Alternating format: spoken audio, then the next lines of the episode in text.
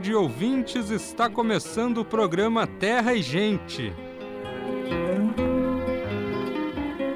Produzido pela Gerência de Comunicação da Emater do Rio Grande do Sul e apresentado por Matheus de Oliveira.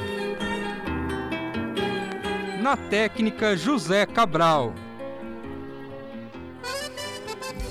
É possível reduzir o risco de câncer de mama. As recomendações do Instituto Nacional do Câncer são manter o peso corporal adequado, praticar atividade física e evitar o consumo de bebidas alcoólicas. Atitudes que ajudam a reduzir o risco de câncer de mama. A amamentação também é considerada um fator protetor. A terapia de reposição hormonal, TRH, principalmente a terapia combinada de estrogênio estrogênio e progesterona, os dois principais hormônios sexuais femininos, aumenta o risco de câncer de mama. O risco aumentado de desenvolver a doença diminui progressivamente após a suspensão da TRH, que é o uso de hormônios para aliviar os sintomas relacionados à menopausa. São sinais e sintomas do câncer de mama o caroço endurecido, fixo e geralmente indolor, que é a principal manifestação da doença, estando presente em mais de 90% dos casos alterações do bico do peito, o mamilo, pequenos nódulos na região embaixo dos braços ou do pescoço, saída espontânea de líquido de um dos mamilos e pele da mama avermelhada, retraída ou parecida com casca de laranja. Para o trimestre outubro, novembro, dezembro, a indicação é de continuidade do fenômeno Laninha, variando de intensidade fraca a moderada no início do trimestre e de intensidade fraca, sobretudo a partir de dezembro, quando Laninha deve perder intensidade. É o que aponta o boletim trimestral do Conselho Permanente de Agrometeorologia Aplicada do Estado do Rio Grande do Sul. Por causa do fenômeno, o estado deve ser impactado pela passagem rápida de frentes frias, com chance de geadas tardias, especialmente em outubro e início de novembro, e chuvas abaixo da média. O prognóstico de temperaturas ligeiramente abaixo da média na primavera sinaliza para adequado desenvolvimento de cultivo de hortaliças, especialmente aqueles que apresentam expressão sexual influenciada pela temperatura do ar, como é o caso das cucurbitáceas. Os agricultores precisam considerar que devem ser respeitados os demais fatores ambientais que atuam sobre essa expressão como umidade do solo, nível de fertilidade e densidade populacional. Acompanhe agora o panorama agropecuário. A Emater realizou a segunda avaliação da safra de inverno e estimou a área efetivamente cultivada de trigo em 1.458.026 hectares. A produtividade revista é de 3.210 quilos por hectare, sendo aproximadamente 11% superior à projetada inicialmente, resultando em uma produção de 4.680.780 toneladas, cerca de 32% superior à safra de 2021. O clima na semana passada foi favorável aos cultivos, com destaque para a elevada radiação solar e para o retorno das chuvas mais volumosas em parte da região produtora. As lavouras apresentam excelente potencial produtivo, justificando o aumento da expectativa de produtividade. As espigas são bem formadas, com elevado número de espiguetas e de grãos uniformes. A cultura do trigo está se aproximando do final do ciclo com 28% em maturação. A colheita evoluiu pouco, elevando a proporção para 4%, ainda à espera das cultivares semeadas no período recomendado encerrarem o processo de amadurecimento. Em termos fitossanitários, houve relatos pontuais sobre o aparecimento de doenças relacionadas ao final de ciclo. Para a principal delas, a giberela, os produtores prosseguiram a aplicação de fungicidas e parte deles já finalizaram, conforme as lavouras avançam para o final do estágio de maturação. Segundo o levantamento semanal de preços realizado pela Emater no estado, o valor médio do trigo apresentou acréscimo de 0,36% em relação à semana anterior, passando de R$ 90,95 para R$ 91,28. O preço para o produto disponível em Cruz Alta permanece em 95 reais. A biodiversidade garante a vida a produtividade dos ecossistemas, a manutenção de ciclos como das águas e de nutrientes, bem como locais de refúgio de inimigos naturais de muitos insetos ou polinizadores, se encontram em habitats preservados. A nossa identidade cultural também está ali preservada, potenciais fármacos e importante fonte de nutrientes, bem como diversidade que permite o melhoramento de nossas plantas cultivadas, se encontram dispersos na natureza. A perda da biodiversidade vem ocorrendo rapidamente. Estima-se que essa perda seja mil vezes superior à taxa natural. Ações como fragmentação de habitats e destruição dos mesmos têm causado o declínio de várias espécies, colocando-as em risco de extinção. A manutenção de refúgios para a biodiversidade é a melhor opção para auxiliar o combate à perda da biodiversidade. Dessa forma, a proteção de áreas de preservação permanente ao longo de cursos d'água e a reserva legal em propriedades contribuem para a manutenção da biodiversidade.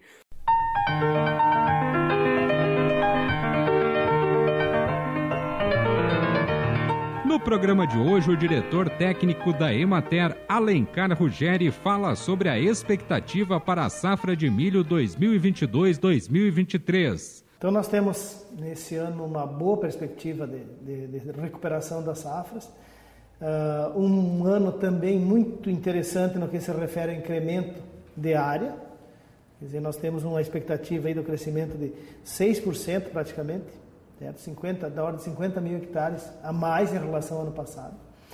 E isso para nós que temos na, na extensão rural e na, na, no avanço, na transformação de, de grãos em proteína, em leite, ovos e carne, é, soa como música esse incremento. Claro que, ao nosso modo, nós gostaríamos, até pela origem que a gente tem do, do trabalho dentro da extensão rural na questão do milho, gostaríamos de ter mais do que isso. Mas é, entendo o avanço, isso já nos dá um, um alento bastante grande em relação à produção. É importante ressaltar que nós temos também incrementos consideráveis no estado, por exemplo, na região de, mais na fronteira, na metade sul, certo? há um incremento de, de, de área, basicamente em cima ou de, de, área com rotação com arroz ou com irrigação, e isso nos dá uma segurança em eh, relação à produtividade, visto que a nossa maior dificuldade no estado está na condição climática déficit hídrico. Então, tendo essa, essa possibilidade da irrigação do milho, e nós vemos isso com muito bons olhos, esse, esse acréscimo. E isso também demonstra que o produtor tem, tem sido mais, atuado mais no tripé do sucesso, que é o planejamento, a gestão e o profissionalismo. Quer dizer, é reflexo, sim, do planejamento do produtor, aonde ele entra num sistema de produção e isso nos dá uma uma segurança e uma tranquilidade. Quem está plantando milho é aquele produtor que tem, tem então já uh, numa estratégia de médio e longo prazo, por isso que a gente tem essa tranquilidade em relação à produção que deveremos ter. Também uh, é importante salientar de que uh, nós temos um ano que a gestão tem que ser tá muito atento, nosso produtor tem que estar muito atento à gestão da atividade vista ao custo de produção e também em relação ao, ao, ao, ao custo financeiro que nós tivemos esse ano. Então, tudo isso leva a uma profissionalização maior ainda do produtor. Então, nós da extensão rural temos trabalhado muito nesse, nesse tripé profissionalismo, gestão e planejamento, e o milho entra, que é uma luva nesse processo, porque ela tende a, a atuar dentro de um sistema de produção. Então, nós temos nesse ano uma área de 831 mil hectares, uma produtividade média histórica prevista de 7.337 quilos por hectare, uma variação de 90,5% a mais do que nós tivemos no ano passado. Em termos de produção, mais de 6 milhões uh, de toneladas estimadas aí, baseadas na média histórica que nós temos do milho. Então é um ano que nós temos uma boa expectativa, nós estamos aí se aproximando da metade da área do plantio. Uh, nós temos um ano com, umas, com temperaturas uh, frias, quer dizer, isso retarda um pouco o, o, desenvolvimento, mas em termos ainda nada, nada que tenha alguma representatividade em, ter, eh, em relação a, ao potencial produtivo. O produtor está plantando bem, então nós temos hoje um cenário bastante favorável. O produtor está fazendo muito bem a atividade, com, muita, com muito profissionalismo, então nós temos essa tranquilidade. Agora nós temos a condição climática que aí é um desejo que a gente tem de que nós tenhamos uma condição climática favorável uh, no desenvolvimento da, da cultura, para que nós tenhamos então a consolidação e a, e a, validação desse levantamento que a Emater fez em relação a isso. Então, de forma bem resumida, é um ano para a retomada da atividade em função do que ocorreu ano passado, visto esses mais de 100% em relação à produção que nós estimamos. Então, estamos bastante otimistas em relação a essa safra, porque o produtor, apesar da, da dificuldade econômica que ele passou para fazer essa lavoura, ele está implantando de forma adequada. Então, nós temos a, a, a segurança ou um otimismo bastante grande de que se consolide esse cenário do milho e nós tenhamos aí essas mais de 6 milhões de toneladas para contribuir aí com o desenvolvimento do estado do Rio Grande do Sul. Conversamos hoje com o diretor técnico da Emater, Alencar Ruggeri.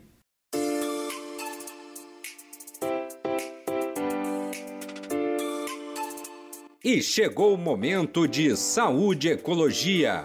Adubos de natureza orgânica são aqueles originados de matérias-primas diversas, principalmente provenientes de origem animal, vegetal, bem como de resíduos da agroindústria e resíduos urbanos. O adubo orgânico de origem animal mais conhecido é o esterco, que é formado por excrementos sólidos e líquidos dos animais, o qual pode estar misturado com restos vegetais. Sua composição é muito variada. São bons fornecedores de matéria orgânica e nutrientes. O fósforo e o potássio são de fácil disposição e o nitrogênio fica na dependência do sistema de manejo adotado. Os de origem vegetal são restos vegetais remanescentes de uma cultura anterior. As lavouras de arroz e o trigo deixam de 30 a 35% de resíduos vegetais. Por sua vez, o algodão, a cana e o milho deixam cerca de 50 a 80% da massa original em forma de resíduo orgânico. Composto orgânico é o produto final da decomposição de resíduos vegetais e animais que permite a reciclagem desses resíduos e a sua desinfecção contra pragas, doenças, plantas espontâneas e compostos indesejáveis fornece matéria orgânica e nutrientes para o solo, além de atuar como condicionador e melhorar as propriedades físico-químicas e biológicas do solo. Dessa forma, promove o desenvolvimento das plantas e sua resistência ao estresse hídrico e aos possíveis ataques de insetos e de doenças.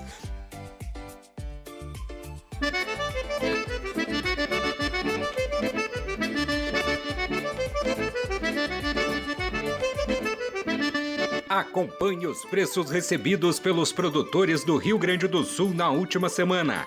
Arroz em casca, saco de 50 quilos, preço menor R$ 67,00, preço maior R$ 82,00, preço médio R$ 75,22. Feijão, saco de 60 quilos, preço menor 170 reais, preço maior 390 reais, preço médio 243 reais. Milho, saco de 60 quilos, preço menor 81 reais, preço maior 88 reais e 50 centavos, preço médio 83 reais e 70 centavos. Soja, saco de 60 quilos, preço menor 166 reais, preço maior 177 reais, Preço médio R$ 169,56. Sorgo granífero, saco de 60 quilos, preço médio R$ 65. Trigo, saco de 60 quilos, preço menor 90 reais, preço maior R$ 92,04, preço médio R$ 91,28.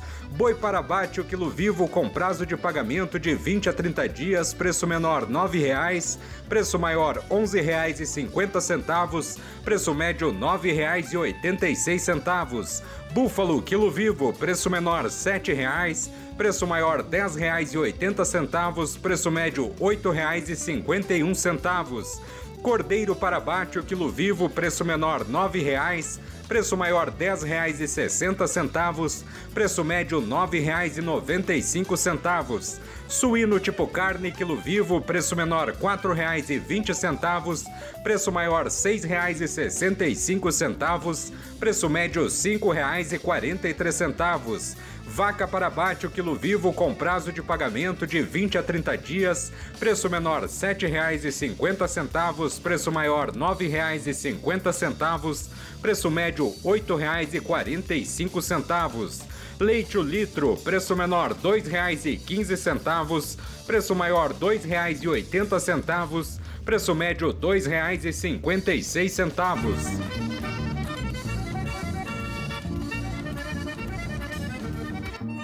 Para o trimestre outubro, novembro, dezembro, a indicação é de continuidade do fenômeno Laninha, variando de intensidade fraca a moderada no início do trimestre e de intensidade fraca, sobretudo a partir de dezembro, quando Laninha deve perder intensidade. É o que aponta o boletim trimestral do Conselho Permanente de Agrometeorologia Aplicada do Estado do Rio Grande do Sul. Por causa do fenômeno, o estado deve ser impactado pela passagem rápida de frentes frias, com chance de geadas tardias, especialmente em outubro e início de novembro, e chuvas abaixo da média. Para cultivos de hortaliças em ambiente protegido, em túneis e estufas, a recomendação é realizar o fechamento ao final do dia, especialmente no mês de outubro, quando há prognóstico de temperaturas mínimas abaixo da média, e proceder à abertura pela manhã, evitando aumento excessivo de umidade relativa e da temperatura do ar no ambiente interno dos abrigos.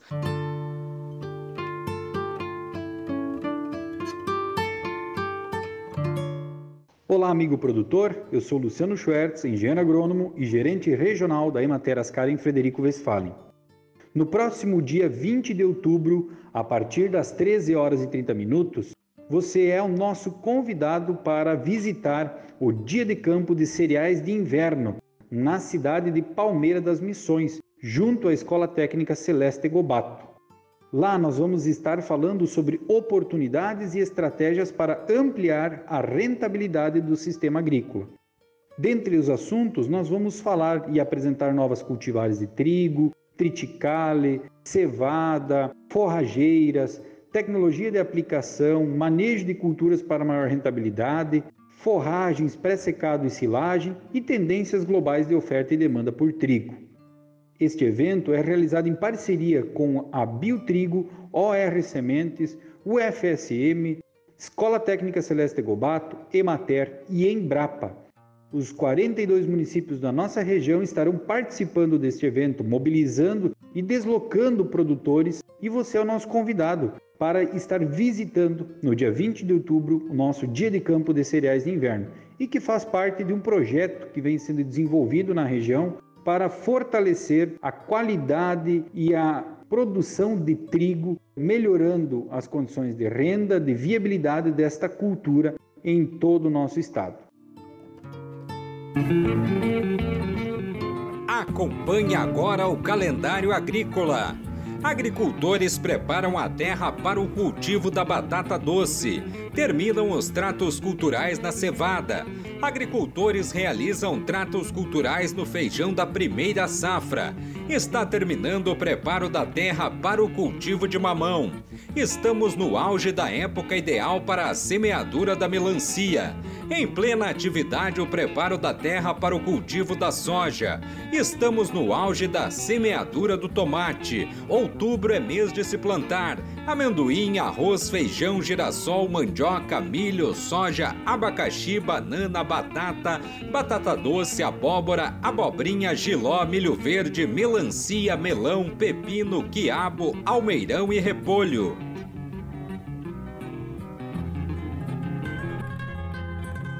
A adoção dos sistemas agroflorestais promove a preservação da biodiversidade local quando, ao se plantar as árvores, são adotadas espécies nativas da região no sistema. Este é um aspecto socioambiental muito importante, pois significa a preservação de espécies arbóreas para as próximas gerações, além de contribuir para a manutenção das tradições locais, pois muitos frutos nativos são usados na alimentação e para fins medicinais. No que diz respeito ao aspecto econômico, os sistemas agroflorestais contribuem para o aumento da renda da propriedade por meio da diversificação da produção, permitindo o cultivo de grãos, hortaliças e a criação de animais ao longo do tempo. O crescimento das árvores permite a obtenção de frutos nativos, forragem, lenha e carvão. Quando as espécies de árvores utilizadas no SAFs são nativas, o custo de produção tende a diminuir ao longo do tempo, pois essas espécies são mais adaptadas às condições locais de chuva e temperatura, sendo mais eficientes no uso dos recursos como água e nutrientes do solo.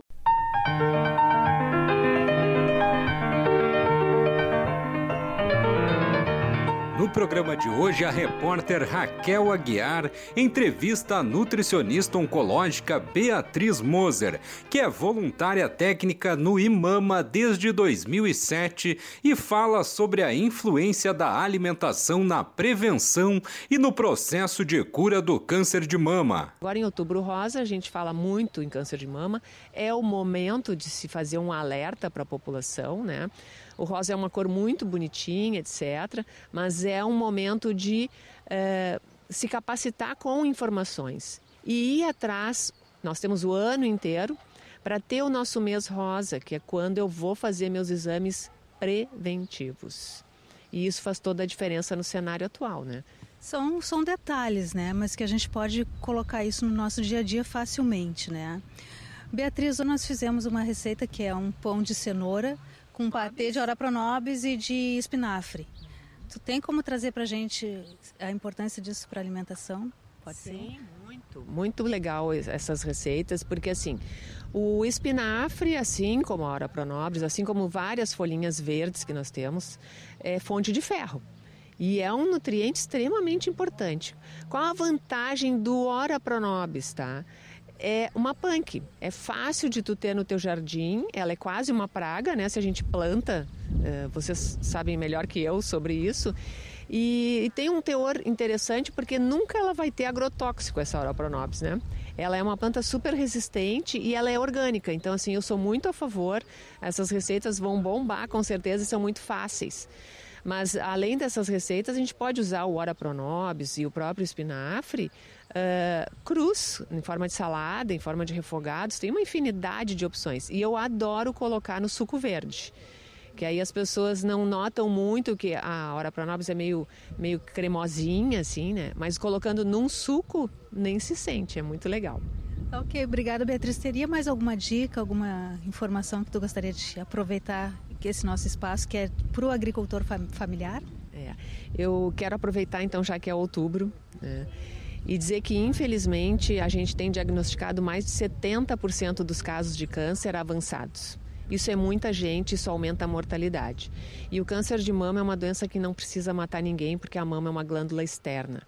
Então, qualquer suspeita, esse é o recado sentiu alguma coisinha diferente na pele, é, por perto da mama, na axila, busque ajuda técnica.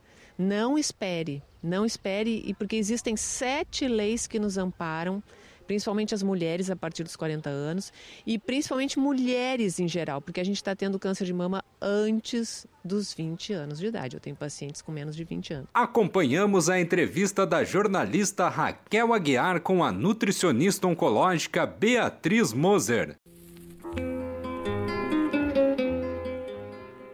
Bem, amigos, hoje nós vamos ficando por aqui. Esperamos por vocês na próxima semana com mais um programa Terra e Gente. Um bom dia para todos.